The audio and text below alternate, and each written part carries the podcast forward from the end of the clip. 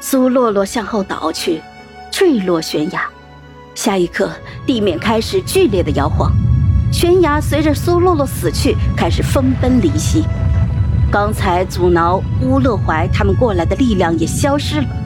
乌勒怀向我奔过来，可悬崖上的岩石在大块大块的坠落。我托起了云生，想把他带到安全的地方。来不及了。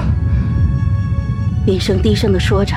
他用最后的力气抱起了我，我听见他说：“云奇小姐，去找他吧。”他将我向上一抛，乌勒怀抓住了我的手，而我眼睁睁的看着云生随着崩塌的悬崖向深渊坠落而去。那一瞬间，仿佛有几世那么漫长。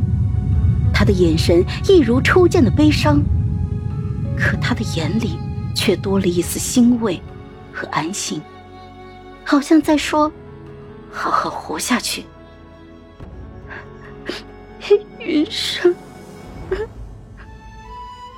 我轻声的念着，记忆深处出现了我儿时的声音，他在喊着：“小猴子。”我想起来了，九岁那年，我被人贩子绑进了后山。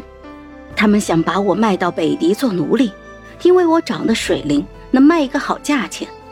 人贩子对我更照顾一点。其他小孩忍饥挨饿的时候，我还能喝点稀粥。有一个骨瘦如柴的小男孩，他一直发着高烧，人贩子说他快死了，把他扔到了角落里，让他自生自灭。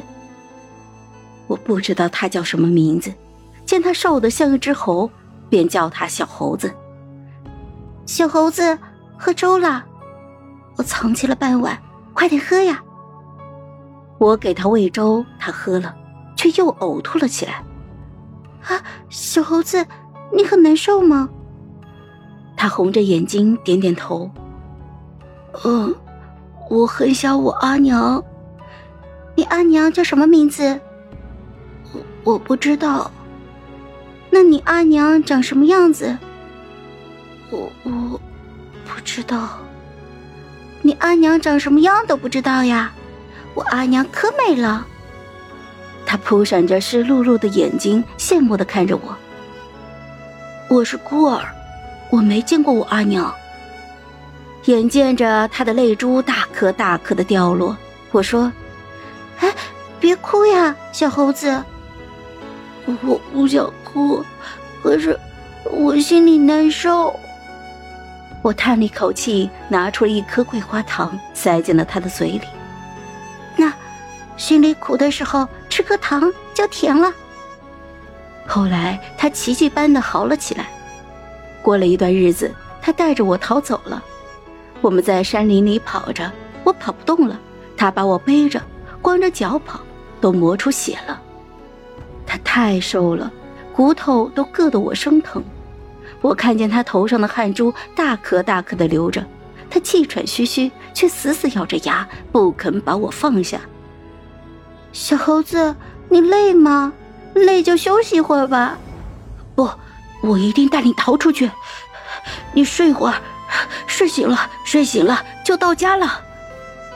他明明那么弱小，却强撑着要让我好好的活下去。这段日子以来，我已经很虚弱了。我便昏睡了过去。等我再醒来，我已经回到了府里。惊喜之余，我问他们小猴子在哪。丫鬟们都欲言又止，吞吞吐吐地说：“府兵们在后山找到了我的时候，只有我一个人，没有看见其他人。”娘亲宽慰我说：“小猴子一定是跑回家了。”可是，他哪里来的家呢？好了。本集故事就到这儿，我们下集见，记得订阅和点赞哦。如果你有喜欢的故事，也欢迎在留言区告诉我们。